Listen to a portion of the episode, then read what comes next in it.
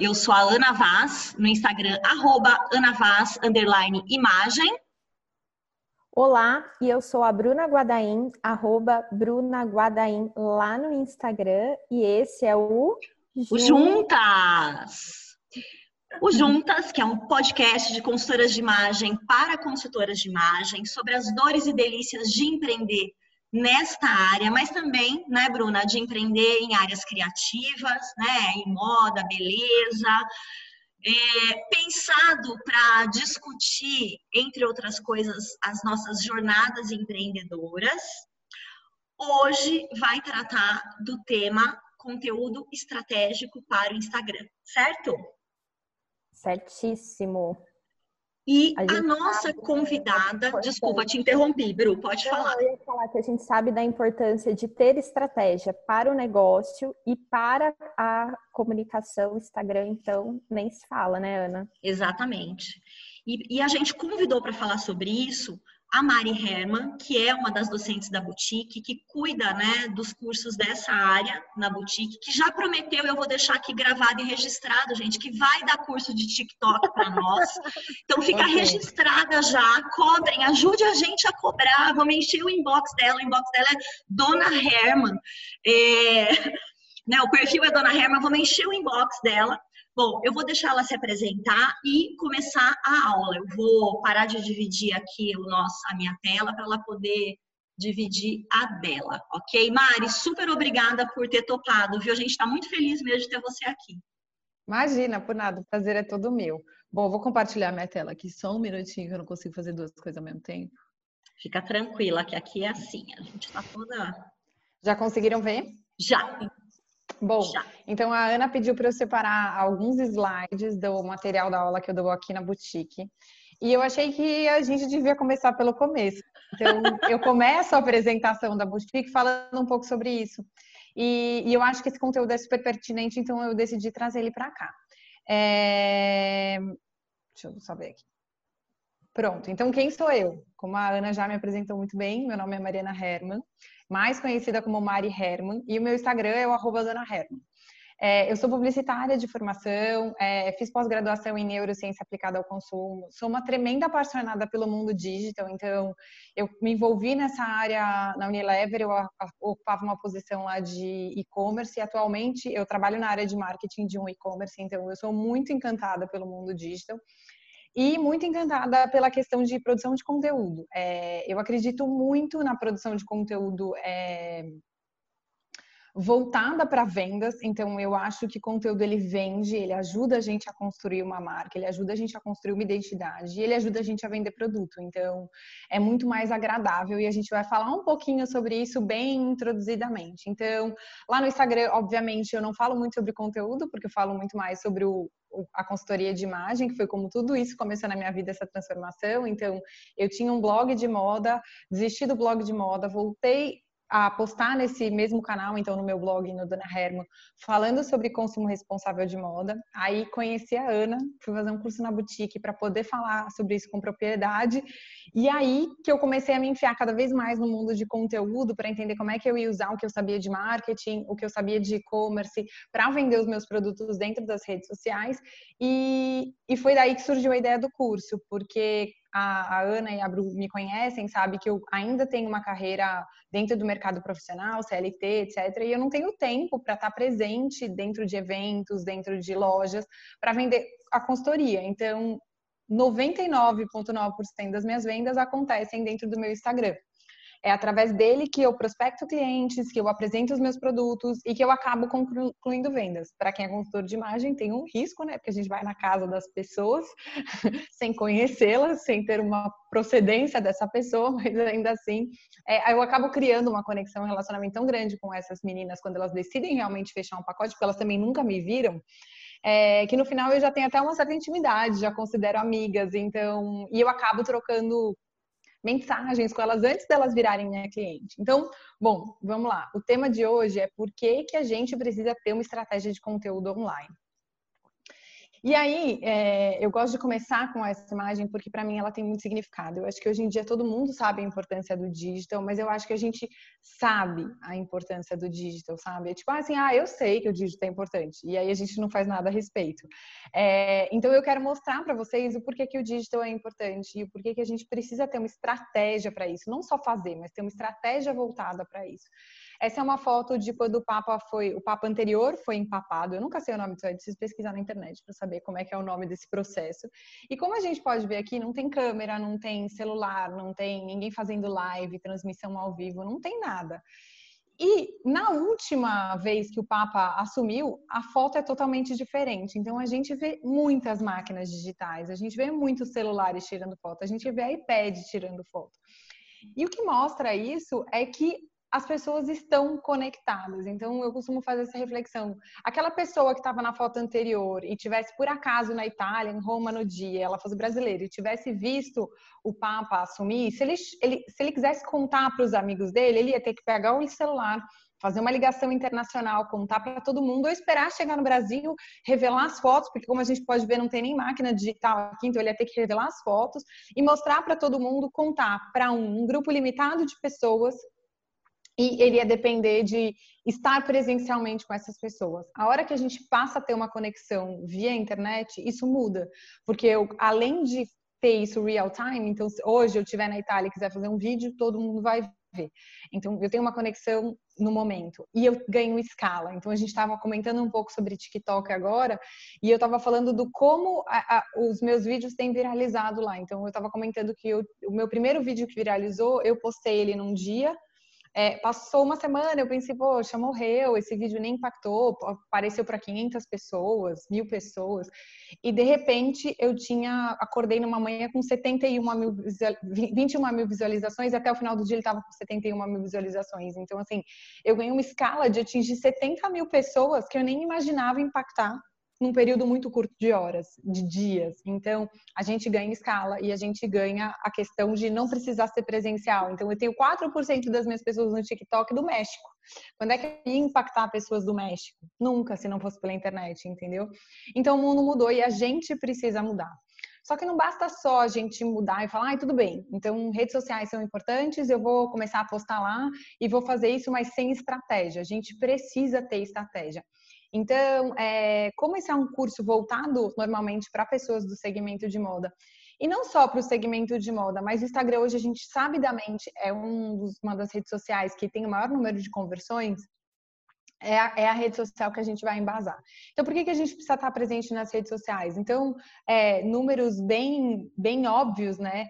A gente a gente sabe hoje que a gente tem um número de smartphones de 102% da população brasileira, ou seja, tem mais celular do que gente no Brasil. A gente tem 149 milhões de pessoas com acesso à internet, 130 milhões com acesso a smartphone. Essas pessoas gastam 9 horas por dia na internet e elas gastam 3 horas por dia nas redes sociais. Com a quarentena, esses números devem estar dobrados, né? As pessoas devem estar gastando 18 horas por dia na internet e elas devem estar ficando 6 nas redes sociais, né? Então, é, é, a gente precisa estar presente nesse lugar porque é onde o nosso consumidor está.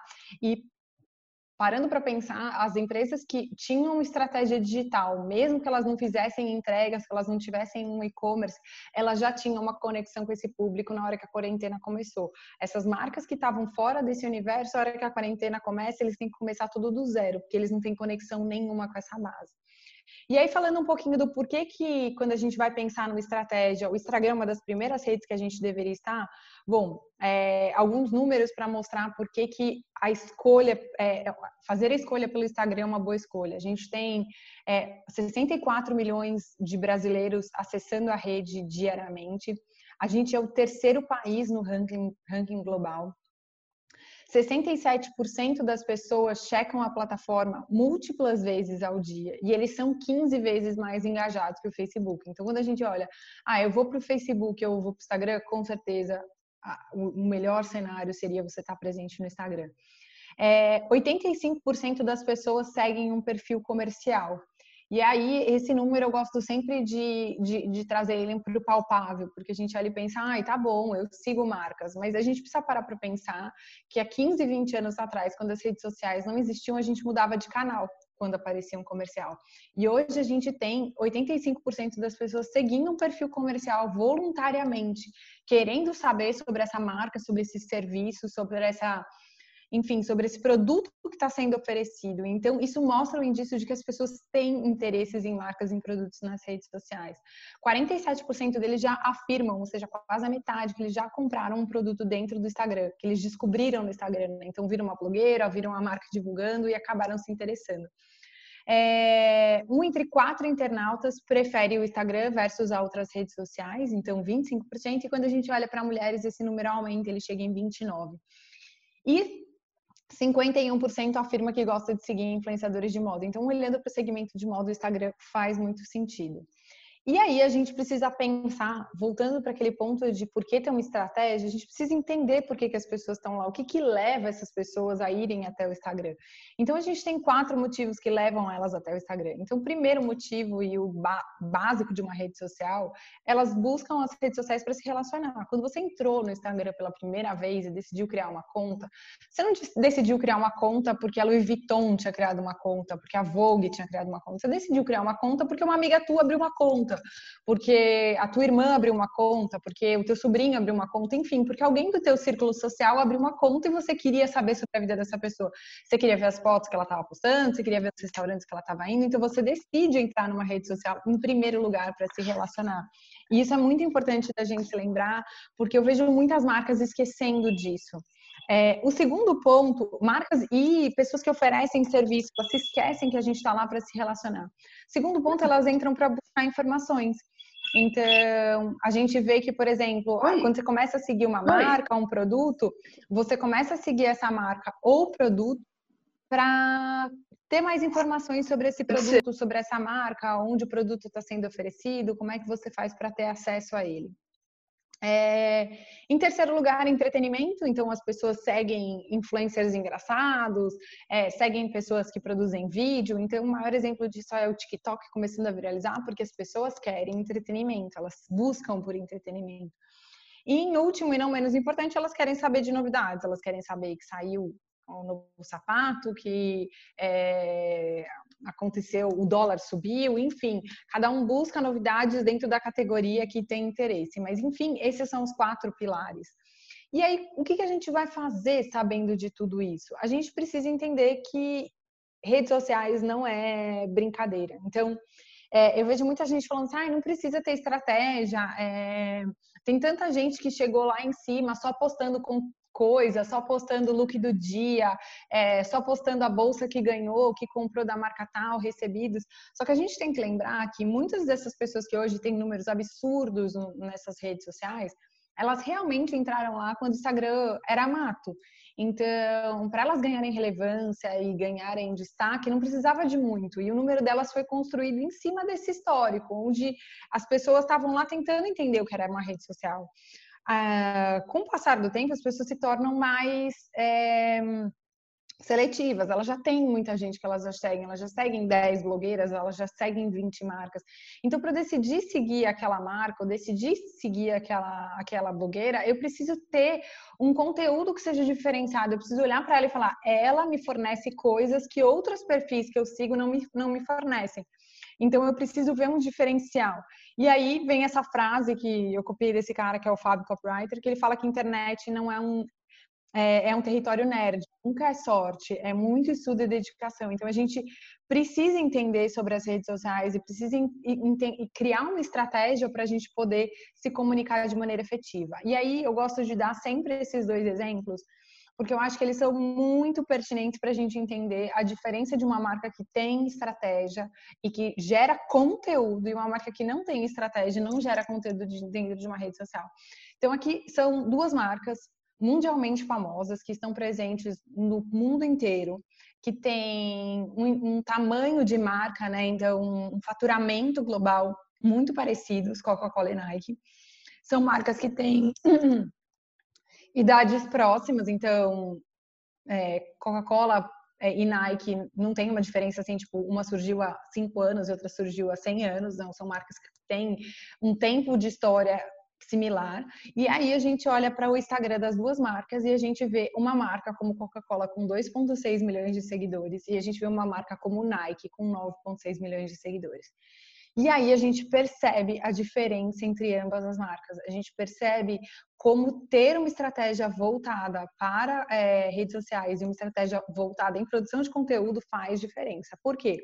A gente analisando assim superficialmente é, esses dois Instagrams, a gente vê duas coisas muito significativas. Então, quando eu olho para o Instagram da Nike, eu vejo aqui sete diferentes rostos. Eu vejo sete pessoas diferentes, eu vejo sete histórias diferentes, porque a gente pode perceber que eles estão contando histórias sobre pessoas. Então eu vejo Tiger, eu vejo Mol, eu vejo Alex, eu vejo Andressa e essas outras pessoas que estão aqui embaixo. Então eu vejo história sendo contada, eu vejo um conteúdo sendo gerado. Quando eu olho para a Coca-Cola, eu vejo o oposto. Eu não vejo uma pessoa, eu não vejo um conteúdo que não seja a cara de Coca-Cola. Então, eu vejo Coca-Cola explícito, sendo vendido como num comercial. Então, olha a Coca-Cola aqui, olha a lata de Coca-Cola, olha o vermelho Coca-Cola isso não fica exposto como um conteúdo. Então, a, a, o Instagram da marca se torna pouco relevante, porque eu não vejo nenhum conteúdo novo. Eu sei o que é Coca-Cola, eu conheço o produto Coca-Cola, eu sei as embalagens que ela vem. Eu quero saber sobre quem é Coca-Cola, eu quero entender o universo de Coca-Cola, eu quero entender sobre as pessoas que bebem Coca-Cola, eu quero entender sobre o, que é realmente esse abra a felicidade.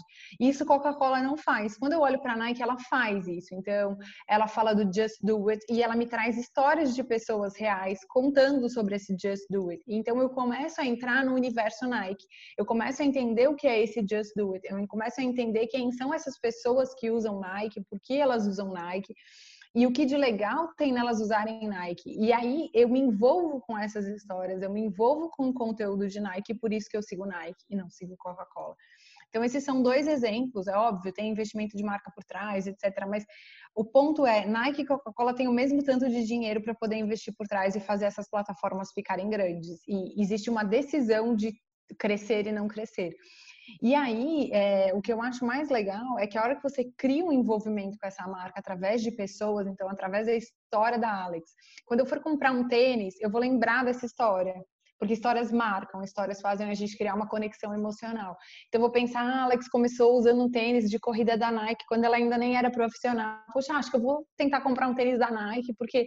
E você nem vai fazer essa associação tão óbvia, mas isso, obviamente, fica marcado no teu subconsciente. Então, por que, que a gente produz conteúdo e por que, que a gente precisa ter uma estratégia de conteúdo. Olhando esses dois exemplos, para mim fica muito claro que quando a gente tem uma estratégia clara de conteúdo, a gente começa a construir algumas coisas. Então, a primeira coisa que a gente constrói é a gente constrói uma branding, a gente constrói uma marca pessoal.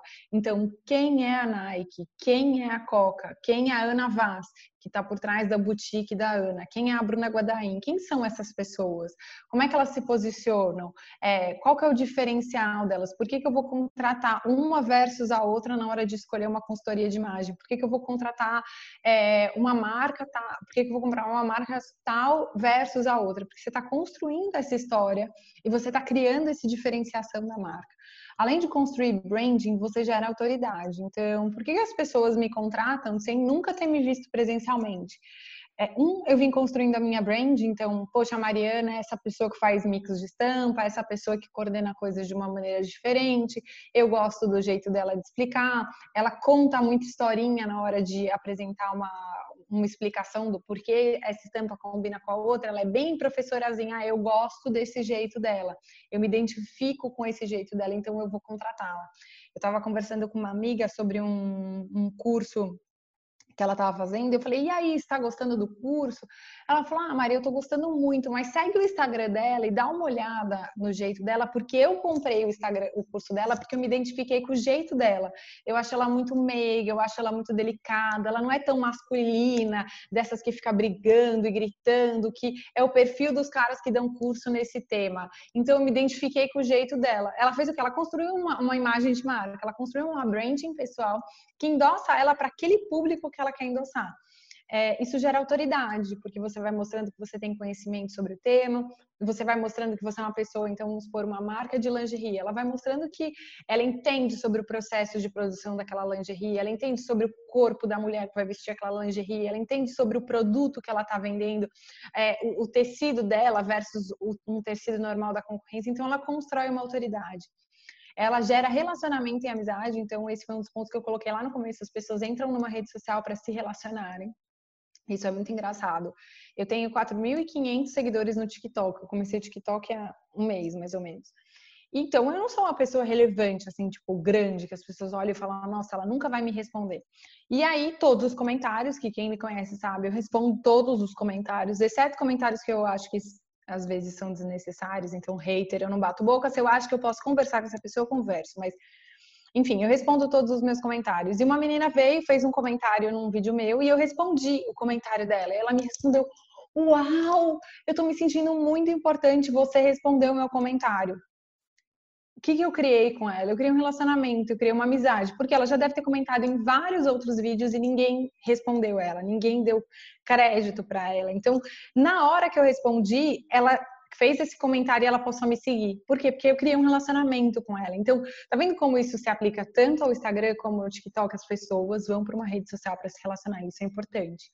Além de gerar relacionamento e amizade, gera confiança, porque a partir do momento que eu enxergo a tua autoridade, eu vejo que a gente tem um relacionamento, que você não tá aqui só para me vender coisa, você não tá aqui só para é, me oferecer coisa, e a hora que eu precisar de você, você não vai me responder. Eu passo a ter uma confiança em você, eu passo a acreditar naquilo que você tá me vendendo, porque eu vejo que você não é uma pessoa é, gananciosa, é, não seria essa palavra, mas enfim, uma pessoa que está só ali pelo dinheiro, mas está ali pelo relacionamento, pela construção. E isso atrai clientes que no final a gente gera compra e gera recompra, que esse é o principal ponto, né? É, a gente não tá lá porque a gente é, quer se divertir. Óbvio, a gente também se diverte, mas o nosso objetivo é atrair clientes e gerar compra. Então, mas a gente faz tudo isso para construir cada uma dessas etapas. E a gente só consegue fazer isso a hora que a gente tem uma estratégia de conteúdo, a hora que a gente sabe o que a gente está fazendo naquela rede social. Se a gente não sabe o que a gente está fazendo, a gente não tem uma estratégia de conteúdo, aí a gente está só se divertindo. Aí a gente está só brincando. E a gente até pode viralizar, a gente até pode ficar famoso, mas não vai ser como estratégia. E aí eu estava comentando isso com alguns amigos esses dias, que essa é a diferença de quem chegou lá com um objetivo e com uma estratégia e de quem chegou lá sem objetivo e sem estratégia. Então, é, o Covid e o, e, e o BBB têm mostrado muito isso. A gente estava até brincando que essas situações mostram quem está na praia sem sunga, né? Porque a gente vê, por exemplo, é, Boca Rosa chegando no, no BBB achando que vai detonar, e aí ela sai com uma rejeição altíssima, por quê? Porque ela até construiu uma estratégia de, de, rede social, mas que não condizia com a vida dela, o que não faz sentido nenhum. Então, assim, você precisa ter uma. Se você está vendendo um produto que é você, você precisa ter uma estratégia que conecte com quem você é. E a gente viu o contrário agora com a Pugliese, tomando o maior prejuízo por causa da história da brincadeirinha de fazer uma festa em casa durante o Covid, durante a quarentena. Por quê? Porque não teve estratégia, porque chegou lá fazendo as coisas no oba-oba, na farra, na curtição, sem uma estratégia por trás. E a hora que ela tem que tomar decisões e pensar, cara, o que, que eu vou levar de conteúdo, ela não tem essa estratégia pensada por trás. E aí a pessoa é impactada negativamente por isso. Então, assim, a gente pode até chegar lá sem estratégia, mas se manter lá sem estratégia fica muito difícil. E aí, é, por que a gente precisa ter uma estratégia? Porque a gente precisa solucionar o problema das pessoas. Eu preciso, então, fazer tudo isso é, entendendo qual é o problema das pessoas e eu preciso solucionar o problema delas. Então, tem uma frase que fala assim: não fale sobre o que você vende, mas sobre o que você sabe. E assim você vai conquistar clientes. E tem um exemplo para a gente entender que marketing de conteúdo não é um negócio da desse ano, da semana passada, super moderno, é, em 1895 tem esse primeiro é, registro de uma estratégia de conteúdo, né? A John Deere é uma, uma marca voltada para agricultores e ela tinha uma revista chamada, tem até hoje uma revista chamada Agricultores, onde eles ensinavam os agricultores a como é, cuidar melhor do solo, problemas relacionados à agricultura, enfim. O que, que eles estavam fazendo? Eles estavam gerando conteúdo, mostrando que eles eram autoridades dentro do segmento de agricultura, para que quando essa pessoa pensasse numa marca referência no segmento de agricultura, o nome deles fosse o primeiro. Então, assim, não é algo novo, é algo muito antigo e que pode ser aplicado em diversas ferramentas, é, diversos formatos. Então, a gente pode ir de uma revista até o Instagram, até o TikTok. E então, assim, a gente fala muito sobre o Instagram porque eu acho que atualmente é uma rede muito forte e é uma rede que tem força para conversão, mas a gente pode usar a estratégia de conteúdo para múltiplas plataformas. E aí, por onde que a gente deve começar, né?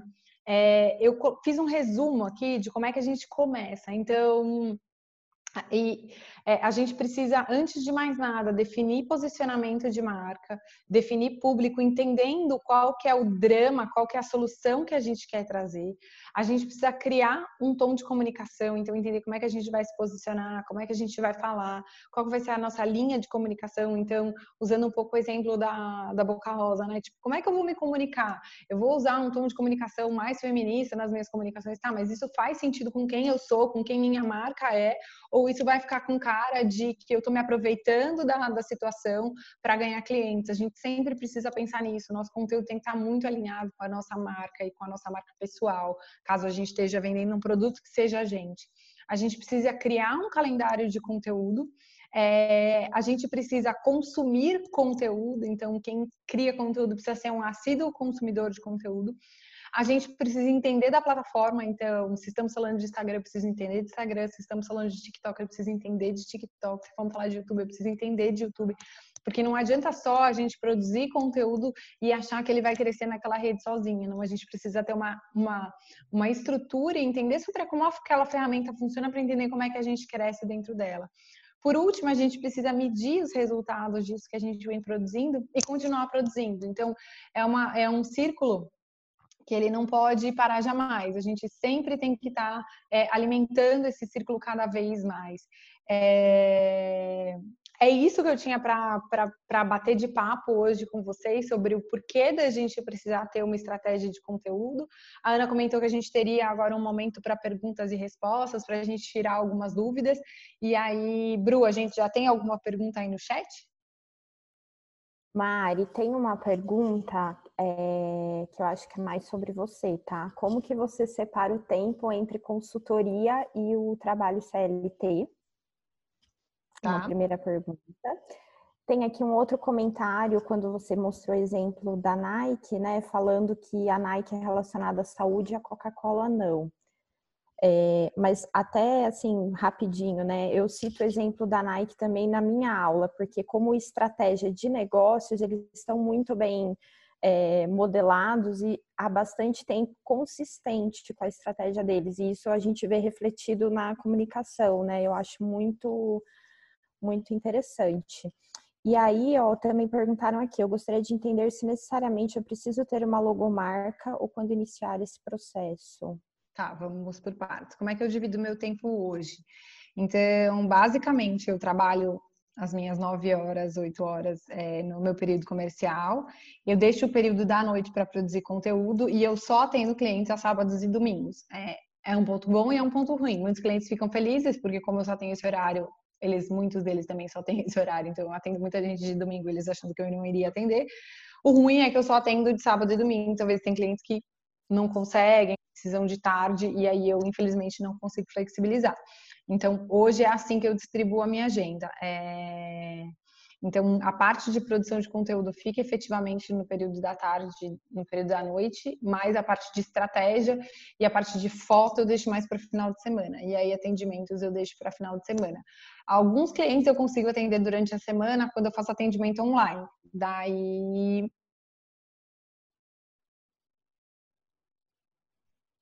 casos. É, a pergunta de Coca-Cola, eu acho que faz e não faz sentido. É, porque sim, a gente sabe da questão da saudabilidade, etc. mas a gente sabe que a Coca-Cola, Master Brand, é, um, é, um, é uma das marcas mais valiosas do mundo. Então, assim, a marca Coca-Cola ainda é uma marca muito valiosa. As pessoas têm uma conexão com a marca Coca-Cola independente do produto.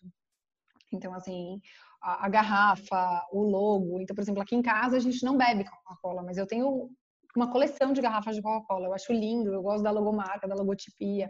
É, eu acho que a Coca-Cola tem muito a explorar sobre o Abra Felicidade. Eles exploraram isso muito bem durante anos na televisão.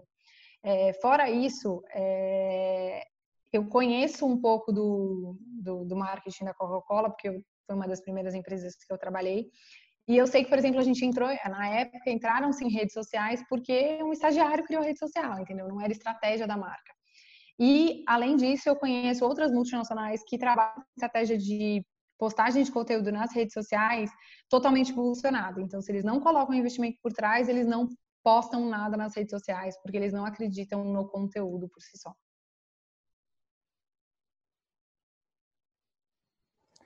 Acho que travou aqui para mim, para ah, você. Estão me ouvindo?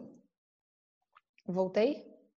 Voltou, Mari. Para mim, voltou. Uhum, para mim também.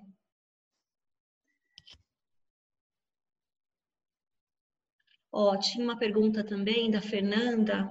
Não sei se a gente chegou a fazer. Falando sobre a logomarca? É, é sobre a logomarca dela, é, sobre ter uma logomarca, né? É, Mari?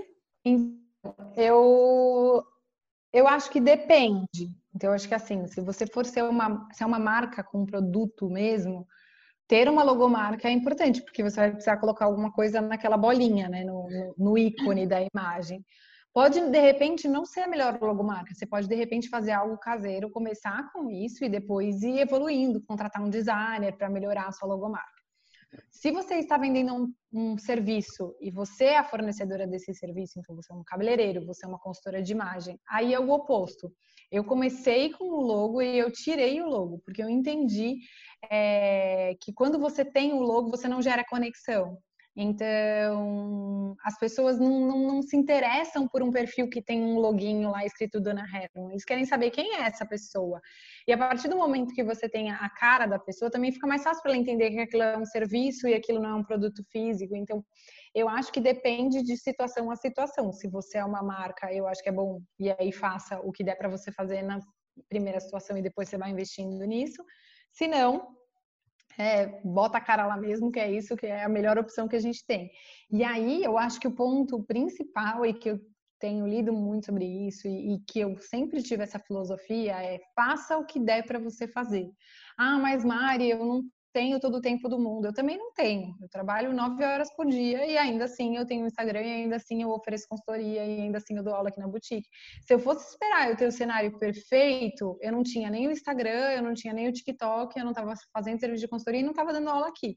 Então eu acho que às vezes a gente espera ter um cenário muito perfeito, ah, o logo feito pelo melhor designer, é, a melhor foto, com a melhor câmera, para a melhor edição, com um computador top para editar, e, e, aí você fica esperando tudo isso e no final você não faz o básico. Então, assim, e amanhã você vai se arrepender porque você já podia ter começado com o básico, já podia ter construído, já podia estar tá falando nas redes sociais, colocando sua marca, e você não colocou porque você ficou esperando o universo e o momento ideal para poder fazer.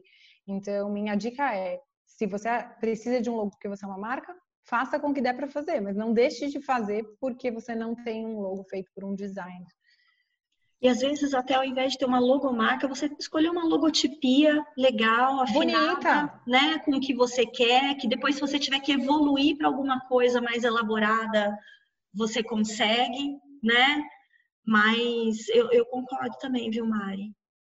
E acho que assim, tem tanto, tem tanta referência legal, então assim, ah, não vou poder pagar um designer para fazer. Ah, vou escolher um logotipo, mas que logotipo faz sentido? Tem muita gente no YouTube falando sobre logotipia e o que, que cada logotipia referencia, quais são os significados. Tem livros sobre isso, então dá para pesquisar e você fazer em casa, né? Então, eu acho que o ponto principal é a gente aprender a, a, a se virar e fazer o melhor com que a gente tem de, de ferramentas hoje, né? E acho que a gente vai crescendo em cima disso. Então, eu, eu vejo pela minha experiência no Instagram o quanto eu evoluí da minha primeira postagem até hoje. Então, assim, o quanto eu já mudei. Então, eu tinha um logo, eu tirei, é, eu tinha, eu, eu, não usava emoji, hoje eu uso emoji, eu usava pouca cor. Meu Instagram, quando eu decidi reiniciar ele, ele era todo preto e branco. E coisas foram mudando. Eu aprendi sobre a minha coloração, entendi que cores que eu gostava faziam muito sentido para mim porque estavam na minha coloração e eu quis explorar isso dentro do meu Instagram. Então, hoje meu Instagram é muito mais colorido. Então, assim, a gente vai evoluindo e, e, o Instagram e a nossa marca vai evoluindo junto com a gente. Então, eu acho que a gente não pode deixar de fazer por causa disso. E eu acho, Mari, que aí você não ter uma logomarca, inclusive, é uma vantagem, porque a tua logomarca define um padrão de cor, define algumas formas, ela é como se ela tivesse um tema num determinado momento e você fica preso a isso. Então, acho que é mais um motivo para a gente não, né, não, não, não necessariamente precisar disso. E, e, outra, eu acho, acho legal o que você falou, porque eu acho que rede social ele é muito teste experiência. Então, assim, a gente aprende muita coisa, mas a gente aprende, é tipo faculdade. Então, você pode fazer um curso, você vai aprender um monte de coisa, e aí você vai aprender tudo quando você botar a mão na massa e começar a testar, e for para o mercado de trabalho e começar a ver que, poxa, aquele negócio que eu li no livro não se aplica tão bem assim na prática. É, e o Instagram é a mesma coisa. Então, você vai fazer um curso, ele vai te trazer um overview, ele vai te abrir a cabeça, ele vai te trazer um monte de soluções que você pode fazer, mas você vai entender o que faz sentido para o seu público a hora que você começar a testar e falar, poxa, esse conteúdo o pessoal engaja. Nossa, quando eu coloco esse tipo de cor, o pessoal não gosta tanto, não tem um engajamento tão alto. Ah, quando eu trago um formato mais de. É passo a passo, as pessoas gostam mais. E aí, as pessoas podem gostar mais, eu posso falar para vocês, gente, façam um passo a passo Instagram que bomba. E aí, só que o meu público e, a, e, e, e as pessoas que eu estou buscando curtem o passo a passo. Aí você vai e segue o passo a passo, e aí quando você posta uma foto só do seu look, o pessoal acha muito mais legal. Por quê? Porque a tua base não está buscando passo a passo. Eles tivessem, eles estavam me seguindo e não te seguindo, né? Então, é, é, isso que eu acho legal, você ir aprendendo e prestando atenção nas coisas que dão certo dentro da sua rede social e você ir usando. Então, eu falei que eu estava comentando sobre o TikTok hoje. É, eu fiz o primeiro vídeo que viralizou e eu viralizei sem querer. E aí eu falei, gente, tem que ter alguma mágica por trás disso aqui. Como é que isso aqui aconteceu? E daí eu comecei a fazer testes. Tá, nesse vídeo eu fiz isso. Se eu fizer isso de novo, será que ele viraliza? Ah, não foi isso. Ah, então se eu usar esse jeito, será que esse jeito viraliza? Ah, viralizou. Olha, vou fazer isso de novo. E assim você vai aprendendo e você vai usando as ferramentas, as coisas que você aprendeu com a sua própria base. Então, é muito legal isso de você não ter um padrão engessado, formatado logo que você começar. Porque você não sabe se aquele padrão engessado, formatado vai dar certo, entendeu? Você precisa testar, falar, ah, deu certo. E às vezes você vai testar, vai dar certo. Aí você vai fazer 10 vezes e ele vai passar a dar errado. E aí você vai ter que achar um novo formato, entendeu? Porque as coisas mudam. Aquele conteúdo que você produziu uma vez, as pessoas se interessaram, mas amanhã elas não se interessam mais, elas querem coisa nova, elas já aprenderam aquilo lá. Então, por isso que eu até comentei que o mais importante de um produtor de conteúdo é estar consumindo conteúdo, porque quando você está consumindo conteúdo, você tem insights novos e você também vê coisas diferentes que você poderia trazer para a tua base. Então, é... você vê uma pessoa fazendo um conteúdo num formato que às vezes é um formato que o cara está ensinando uma receita, mas você pensar, nossa, que formato legal que ele ensinou essa receita, acho que dá para usar a mesma maneira que ele editou esse vídeo, pra, ou essa foto, ou esse passo a passo, para eu ensinar a montagem de um look. E aí você traz um conteúdo que não tem nada a ver com o seu, um formato que não tem nada a ver com o seu, para atrair mais pessoas para o conteúdo que você está produzindo. Então, é, você precisa estar muito atento ao que está acontecendo de tendência, como é que as pessoas estão usando as redes sociais, é, como é que elas estão produzindo conteúdo, tanto concorrentes como pessoas que são de outros segmentos, e prestando atenção em como é que a sua base está reagindo aos conteúdos que você está criando. Ô Mari, tem várias perguntinhas aqui, só vou encaixar uma, né, que tá. é da Fernanda Francisco, que é exatamente sobre isso que você está falando, né, sobre consumir conteúdo, e você pode dar alguns exemplos de conteúdos que você acha que são consumíveis. Você, você pode só Sim. falar? Olha, um conteúdo que eu acho que é muito consumível e é muito idiota de consumir é você acordar. Então, assim, poxa, eu sou um produtor de conteúdo, estou produzindo conteúdo aqui para minha rede social, né? Entrar no, no Google Trends e no Twitter e ver quais são as trends daquele dia. É um conteúdo fácil, E aí você sabe coisas que estão sendo buscadas, que as pessoas estão se interessando naquele momento e que com certeza vão trazer engajamento, porque as pessoas estão pesquisando sobre aquilo. Então, assim, ah, a Pugliese saiu e deu mal babado. E aí você vai e produz um conteúdo óbvio e aí a gente sempre precisa lembrar: este conteúdo é relevante, faz sentido para quem está me assistindo? Não, falar sobre a Pugliese, que se eu, por exemplo, se eu tivesse um Instagram que eu falasse sobre é, construção de conteúdo para Instagram e redes sociais, faria sentido eu falar sobre a Pugliese ter saído de casa, porque eu poderia falar sobre posicionamento de marca, como ela se posicionou errado, como aquilo feriu a branding pessoal dela, etc, etc. Eu falando sobre consultoria de imagem de consumo consciente de moda não tem por que eu falar disso. Então a gente sempre precisa estar de olho nessas trends. Esse é um lugar super legal para pegar conteúdo. É, fora isso, a gente tem outras pessoas nas redes sociais. Então, assim, você precisa seguir diferentes perfis. Eu lembro que quando eu fiz o curso com a Ana, ela falou assim: ah, vocês precisam seguir pessoas que tenham corpos diferentes. Eu lembro que na época eu fui pesquisar negras, pessoas com pesos diferentes, mais peitudas, mais bundudas, é, menos peitudas, menos. Porque eu queria ver corpos diferentes. Eu comecei a seguir todo esse pessoal. Quando você vai produzir conteúdo de rede social, a relação é a mesma. Você precisa seguir pessoas que produzam conteúdo. Então, eu vou seguir uma pessoa de gastronomia, eu vou seguir uma pessoa de é, que fale sobre livros, eu vou seguir uma pessoa que fale sobre é, branding pessoal, eu vou seguir uma pessoa que fale sobre é, enfim, diferentes, decoração, vou seguir diferentes categorias de conteúdo naquela rede ou em outras redes que eu acho relevante. Por quê? Porque você vai aprendendo com essas pessoas. Então você aprende uma maneira de contar uma história, fazer um storytelling. Você aprende um efeito novo que ela usou num vídeo, é, num stories, um, uma brincadeirinha que ela fez no stories que você acha legal, que dá para você adaptar para o conteúdo que você faz. Então você consegue ver formatos diferentes e você aprende com esses formatos. Fora isso, ler sobre os conteúdos que você produz. Então, eu falo sobre moda, vou ler sobre moda. Eu falo sobre é, economia, vou ler sobre economia. E aí você pode ler tanto em livros quanto em revistas, quanto você pode ouvir podcasts sobre o tema. É, então, eu acho que para mim o, o, pilar, né, para consumo de conteúdo são esses três: consumir outros produtores de conteúdos, é, acompanhar as notícias, as trends do momento, o que está viralizando, o que, que, as pessoas estão falando sobre, o que, que elas estão querendo discutir. É, e, e o terceiro, ler conteúdo sobre a sua área de atuação, seja ele em qualquer uma das plataformas que a gente pode construir conteúdo. Mari, engajadinho. Desculpa, você, você ia falar, Bru? É, não, que teve uma pergunta da Carla que eu acho Isso. que engloba várias Aí. outras, que ela uhum. fala sobre gerar autoridade, né? Que você tinha, que você coloca até a frase de falar o que se sabe, né? E ela pergunta assim: mas também é necessário explicar para quem nos segue o que fazemos, certo? Como fazer isso? Sim, dentro do. Quando, a hora que a gente cria o cronograma de conteúdo, a gente fala sobre essa divisão e essa proporção. Então, é óbvio, a gente precisa vender o produto, e isso. Então, a gente tem, a gente tem duas maneiras de vender o produto e falar sobre o que a gente faz. Então, um eu posso, na verdade existem vários, mas um eu posso mostrando isso dentro do conteúdo. Então, ah, gente, dentro de uma das, então, vou usar a consultoria, tá? Que é o que eu vendo. Ah, dentro de uma das técnicas da consultoria para a gente expandir o guarda-roupa é a gente usar o mix de estampa. Ou seja, eu já falei da consultoria, eu já falei de uma técnica que está dentro da consultoria, eu estou mostrando essa técnica. Eu já estou vendendo o produto por mais que eu não esteja falando efetivamente. Então, uma das coisas é a gente mostrar que aquele conteúdo é aplicável. Então, assim, ah, eu tô com essa blusa, gente, porque ela faz parte da minha cartela de cores. Eu acho que ela fica linda em mim, ela valoriza a minha pele, eu adoro.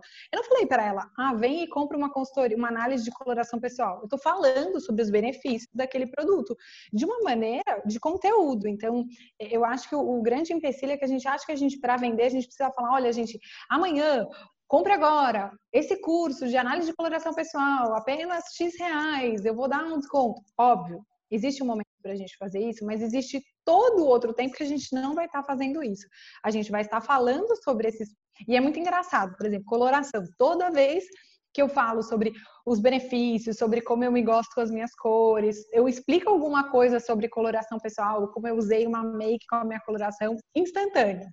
Eu terminei a postagem e vem alguém no direct. Mari, você está atendendo coloração? Você pode me passar a sua tabela de preço? É na hora. É na hora. Por quê? Porque a pessoa viu a diferença. Ela olhou e falou: Nossa, que legal, eu não sabia que isso funcionava, que isso era verdade. E ela se interessa pelo produto. É óbvio. E eu dou na aula esse exemplo, eu acho ele muito engraçado. Meu marido é ficcionado por café, ele adora. Ele tem várias máquinas de fazer café, de diferentes tipos diferentes, compra cafés diferentes. E um dia ele estava vendo o Instagram dele, ele falou: Vou parar de seguir essa marca. Quando eu olhei, era uma marca de café de que vendia gadgets, sabe, de café. E eu falei, mas por que, que você vai parar? Ele, meu, um saco, só tem promoção, é o dia inteiro, compra isso que tá por R$ 49,90. Ai, compra aquele produto que tá por R$ 39,90. Eu queria que eles me mostrassem. O cara podia estar tá vendendo o mesmo produto e falando assim, olha, você só vai fazer essa espuma para esse café, você só vai fazer esse sabor de café diferenciado, que vai ficar mais azedo, mais aromatizado, sei lá, o que, se você tiver esse aparelho. O cara que é tarado por café vai comprar, porque ele só vai ter aquilo lá se ele tiver aquele aparelhinho que faz aquele café daquele jeito. E foi muito mais efetivo do que falar, compra agora, R$ 49,90 em promoção. Eu posso ter isso no meio? Porque eu já falei várias vezes pro cara, olha, esse negócio aqui é o diferencial, esse negócio aqui é o diferencial. Em algum dado momento eu falo, olha, hoje, nesse momento, R$ 49,90. O cara vai e compra, porque se ele já ouviu um monte de conteúdo, ele já está interessado nisso, ele vai e finaliza a compra. Por quê? Porque ele, você já tinha vendido o produto para ele, entendeu? Ele falou, bom, agora, hoje, 24 horas só para comprar com esse preço especial, vou comprar, porque tô sonhando com esse negócio há um tempão, mas você levou o cara até essa conversão. Você não ficou só compra, compra, compra. Por quê? Porque compra não quero comprar, cara. Eu quero saber, mas o que, que faz isso aí? Por que, que eu preciso ter? Então, gente, o ponto principal é a gente saber mesclar. E eu acho que é muito mais sobre o produto e sobre o benefício que ele te entrega do que sobre o compre no final. Então, Fran, ligada a isso, a isso que você está falando, a Fran falou aqui no chat, é, ela faz mais ou menos a divisão de 80% conteúdo, 20% venda. Se isso faz sentido para você? Faz muito sentido. Eu também. acho sentido. É mais ou menos isso que, que eu tento colocar dentro do. Até porque, o que, que acontece? A gente está numa rede social que eu, o que eu quero é que mais pessoas me alcancem, que mais pessoas vejam o meu conteúdo, para que mais pessoas me conheçam, tenham interesse por mim e queiram fechar a compra. É, se eu fico muito no CTA, que a gente fala que é Call to Action, se eu fico muito no compra, compra, compra, o é, que, que acontece? Essa pessoa acaba perdendo o interesse. Ela não curte a minha postagem, ela não comenta a minha postagem e ela passa scroll direto na minha postagem. E aí o Instagram começa a entender que meu conteúdo não é relevante. Então ele começa a entregar menos do meu conteúdo. Então é uma bola de neve negativa, sabe? Assim, tipo, é um ciclo vicioso. Ele não é um ciclo é bom, ele não é um ciclo produtivo, ele é um ciclo negativo, porque você está o tempo todo falando para o algoritmo, olha, entrega menos porque meu conteúdo é chato. Agora, se você fala sempre sobre os benefícios, sobre como é legal, sobre o que você entrega, e aí no meio do conteúdo você coloca um, um, uma promoção, uma venda de produto, de um serviço, o Instagram vai entendendo que, tipo, não, seu conteúdo é legal, ah, esse aqui não engajou tanto, não tem problema, porque, porque a gente sabe que quando você fala de um produto, de uma venda, de uma conversão, não engaja tanto, que é o que eu brinco na aula, tá? A gente não ninguém gosta de flyer de pizzaria. Ninguém gosta, você odeia quando você abre suas cartas, tem um flyer de pizzaria. Então você não quer entrar no Instagram tem um flyer de pizzaria ali, ah, tipo, ó, compra agora isso aqui. Então, esse é o ponto principal. A gente precisa realmente encantar a pessoa. E, e a hora que a gente encanta e gera essa autoridade, a pessoa quer comprar o seu produto, é inevitável. Mari, duas perguntas conectadas aqui sobre imagem agora, que são de bancos de imagem. Se você tem sugestão de bons bancos de imagem e, e o que, que, é mais seguro, é, como é uma maneira segura de usar imagens públicas. Tá, vamos lá. É, bancos de imagem. Não tenho, não trabalho. Eu, apesar de falar que a gente tem que fazer o que a gente tem, eu me esforço para tirar minhas próprias fotos, porque eu gosto das minhas fotos, eu gosto de ter uma identidade que seja minha. Então, eu posso até pesquisar depois e ver se eu acho algum bom, é... mas eu não conheço é, segurança para Instagram de imagens proprietárias. Se você usar qualquer foto que seja de um terceiro, esse terceiro pode te processar por você ter roubado a imagem dele. É, como é que você se protege disso? É, existem duas maneiras de você se proteger. Então, quando você for pegar imagens de banco de imagens, você pegar imagens que sejam disponibilizadas, porque dentro de banco de imagens sempre tem aquele pacote que eles deixam você usar sem pagar por eles. Então, existem algumas imagens que são liberadas e aí você pode pegar essa imagem. A segunda maneira, que é uma das técnicas de produção de conteúdo, é você fazer repost. Então, você pode pegar uma imagem de uma pessoa no Instagram, usar essa imagem, repostar e falar: olha, peguei a imagem de fulano de tal, porque eu achei linda, para ilustrar esse conteúdo. Você pode. Óbvio, esse cara pode pegar e falar assim: tire minha imagem porque eu não autorizei. Mas pelo menos você está dando crédito e você sabe se ele ficou feliz ou não. Eu já vi várias pessoas printarem a minha imagem e colocarem sem me perguntarem. É, ou, mas eu já vi várias pessoas printarem, não usarem o repost, mas virem me pedir: gostei do seu conteúdo, posso usar? Aí eu falo, pode, e daí as pessoas usam, e normalmente elas colocam no final do texto dela, a foto é referente ao Instagram da Dona Helen. Então, é uma maneira de você se proteger. É, e eu uso no meu Instagram várias fotos de Pinterest. Às vezes eu faço coleções, eu começo com a minha foto e vem uma coleção na sequência. Eu posso ser processada por isso? Posso. A probabilidade, vou ser muito sincera, é zero. Eu conheço marca que usa imagem de outras pessoas sem pedir autorização. Por quê? Porque cara, se todo mundo for traquear, todo mundo que alguém já usou uma foto, é inviável. Então, assim, eu acho que o risco, óbvio, é sempre muito maior para quem é uma marca. Então, assim, você é uma pessoa, é, uma, um, um, fornecedor, um prestador de serviço, o risco é menor. Agora, você é uma marca, o risco é maior. Se você ficar uma marca muito grande, o risco é maior ainda. Então, é, eu acho que o risco vai aumentando conforme seu tamanho e a chance da pessoa olhar e falar, vou te processar para ganhar dinheiro em cima de você. Então, as duas maneiras de você minimizar esse risco é pegar a imagem de uma de imagem autorizada e quando você for usar uma imagem de alguém, pedir autorização para ela. Esse é um esquema bem legal. Vai no Instagram da pessoa, pesquisa imagens no Instagram, vai no Instagram dela e fala: Olha, gostei da sua imagem, posso repostar? A pessoa te mandando um ok, você depois tem autorização aí printa, salva no seu celular a autorização da pessoa te deixando usar a imagem, entendeu? Porque pelo menos é uma maneira, e aí, óbvio, você pediu autorização, dá o crédito, porque não é que ela te autorizou, que você não precisa falar que a foto é dela, né? É, então você vai lá e dá o crédito, porque ela até te libera usar isso, porque ela sabe que indiretamente, se a pessoa gostar da foto, ela pode cair no Instagram da pessoa que é dona da imagem. Então, eu acho que essas são as duas maneiras de você se prevenir usando imagens que não são suas. Você tá no mudo. Ô Mari, tem bastante perguntas aqui, mas tem sobre outras plataformas para estreitar relacionamento, como o WhatsApp, por exemplo. Você tem alguma sugestão sobre isso? É, eu acho que o, o, WhatsApp é uma, assim, é o que eu sempre falo para todo mundo, né? A gente precisa ter uma, uma estratégia de inbound marketing, é, que é uma estratégia de funil, né? Que você traz pessoas de uma base para outra base. E o WhatsApp, para mim, é a melhor delas para você tirar essas pessoas, porque e-mail ninguém acessa hoje em dia. E o WhatsApp é uma forma de você ter o contato dessa pessoa. A gente, teoria, amanhã Zuckerberg acorda e decide que vai deletar o Instagram. Você perdeu todas as pessoas que você trabalhou anos para conquistar. Amanhã Zuckerberg fica pé da vida com você. Eu tô vendo um influencer muito grande que tá acontecendo com ele, porque ele tá sendo contra a quarentena. E o Zuckerberg tá, já mandou várias mensagens dizendo que vai excluir a conta dele. O cara tem um milhão de seguidores. Amanhã pode acontecer mesmo. Só que o cara tem uma baita estratégia de inbound marketing. Então, ele vende conteúdo online e todo mundo que quer. Ele tá usando isso para trazer mais gente pro curso dele. Então, tá falando: olha, gente, tá aqui o print, o Instagram tá dizendo que vai me tirar do, da plataforma se eu não parar de falar contra a quarentena. Então, se vocês quiserem acessar, meu, continuar acessando meu conteúdo, vão pro meu curso online online e comprem a, o meu curso online. Então, o cara já criou uma estratégia de inbound marketing, já está levando as pessoas para outro lugar. Então, eu acho isso muito importante, você ter uma estratégia que você leve as pessoas para outro lugar. Existem várias maneiras. É, não vai dar para a gente falar sobre elas aqui, mas acho sim o WhatsApp super legal. Tem gente que eu sei que faz lista de transmissão. Eu acho que a gente só precisa ter muito cuidado, porque eu, eu Mariana, acho lista de transmissão muito invasiva. Então, para você colocar a pessoa numa lista de transmissão, ela precisa ter te autorizado, porque senão você pode criar uma repulsa.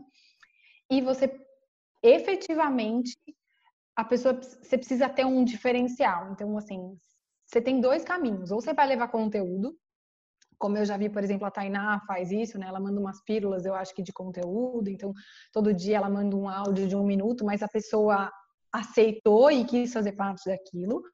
Ou você vai usar como estratégia de conversão. Então, ah, entre no meu grupo do WhatsApp que eu vou mandar as promoções e as ofertas lá. É, mas a pessoa tem que querer entrar nesse grupo de WhatsApp, entendeu? Agora, essa história de, ah, eu tinha seu WhatsApp na minha lista de contatos e te coloquei num grupo de transmissão. Gente, não, pelo amor de Deus, nunca faça isso, porque a chance das pessoas te rejeitarem, quererem fugir de você é alta. Porque, de novo, a gente volta para o spam no e-mail, entendeu? Coisas que as pessoas não querem. Mari, ó, só porque a gente já estourou o tempo, o papo é bom e você sabe muito. Então, eu vou falar duas, duas questõezinhas aqui. Uma é, o pessoal que está falando de TikTok quer saber é, como te acha no TikTok, qual é o seu TikTok. Tá, estou lá como a... Mari Herman. O meu Herman é H-E-R-M-A-N. E é, para a gente encerrar, uma pergunta mais técnica, que é é, se você, como você trabalha com o seu público, você trabalha com mais de uma persona. É... Sim e não. Eu trabalho com mais de uma pessoa. É que assim, se a gente for olhar, eu tenho múltiplas pessoas. Então, eu tenho um grupo de mães que eu sei que existe lá dentro. Eu tenho um grupo de pessoas mais velhas que vivem me cobrando, falando que não podem usar aquela roupa porque não sou tão jovem quanto eu. E eu tenho um grupo das pessoas da minha idade. Se a gente olhar para pessoas, eu tenho três grupos diferentes. Mas eu vejo que eu tenho uma dor em comum, que é esse é o ponto principal em todas essas pessoas. São pessoas que têm uma angústia de ter um armário com muitas roupas e não saber usar esse armário da maneira correta. Então, a dor principal de quem me segue é: eu não quero comprar mais uma roupa para estar bem vestida, eu quero saber usar o que eu tenho. Então, é, esse sempre foi meu lema. Eu comecei com meu Instagram falando sobre armário cápsula e eu continuo batendo nisso. E eu, então, assim, quando eu vou falar de marca, eu nunca vou falar de uma Renner, de uma Zara, é, de ah, vai no fast fashion e compra 15 roupas, porque não faz sentido com o meu alinhamento o meu posicionamento. Eu vou falar sobre a Gerris, que é a marca daqui de Campinas, que é autoral, que são as meninas que fazem, que é familiar, que a filha desenha, a mãe costura, porque está alinhado com o meu posicionamento. Então, as pessoas que me seguem, elas têm esse interesse de como é que eu compro menos, bem e uso o que eu tenho. Então, assim, não interessa se ela é uma senhora ou se ela é uma menina de 20 anos que começou a trabalhar agora, as duas têm a mesma dor, entende? Então, são públicos diferentes, mas eles estão muito alinhados na dor. Óbvio, eu poderia trabalhar com públicos totalmente diferentes, poderia, mas é um pouco mais difícil quando você começa a ter dores muito distintas e necessidades muito ambíguas, é, porque você acaba cansando um dos públicos. Beleza. Ó, eu sei que a gente tem mais, mas a gente precisa. É, eu daqui a pouco tenho aula também, vou entrar no outro Zoom. a Carla, que é uma das docentes, já agradeceu, também falando, gente, eu estou indo para outra aula. É, Bom, lembrando, né? Tem o Quiserem curso saber mais, tem o curso também. Ela é uma máquina de é, falar. É, verdade. A pessoa tem muito conteúdo. Acompanhe a Mari também. Eu acho que o, o conteúdo dela é um, é um, conteúdo genuinamente muito interessante. Né? Eu acho que dá para aprender. Ela é um conteúdo consumível para gente. Eu gosto bastante. Agora fico com mais inveja ainda desse conteúdo feito com TikTok, que sai de um lugar, vai para o outro, fica postando lenços e coisas lá. Mas, é, e queria agradecer pela aula, Mari, agradecer, Bruna, aqui pela parceria, agradecer vocês todas estarem aqui com a gente, nesse horário que é disputado, né, das, das seis às sete aí. E vamos que vamos, certo? Muito obrigada. Lembrando que a gente vai enviar para vocês o vídeo da aula, né, o link, vai ficar disponível uma semana para vocês assistirem de novo esse, esses slides da Mari, né? E que vai estar tá gravado no, no Juntas a nossa conversa. Então aí vai dar para relembrar também, sempre que quiser. E a Mari tem um episódio lá com a gente, maravilhoso também sobre produção de conteúdo, um episódio muito bom. É só fuçar lá no Juntas que é um dos primeiros, na é, verdade. É, Mari. Tá lá, você tem que é. arrastar lá para baixo, que ela foi uma das primeiras que a gente gravou de convidadas, lembra, Mari? Faz tempo. Falamos, hein? Misericórdia. Gente, o curso da Mari, assim, você sai com a cabeça fritando de ideias, então super recomendo. Vamos lá. Muito bom. Gente, Beijo para vocês. Tchau, tchau. Muito obrigada e semana que vem estamos aí de novo, hein? Até mais. Beijo. tchau. tchau. tchau. Beijo.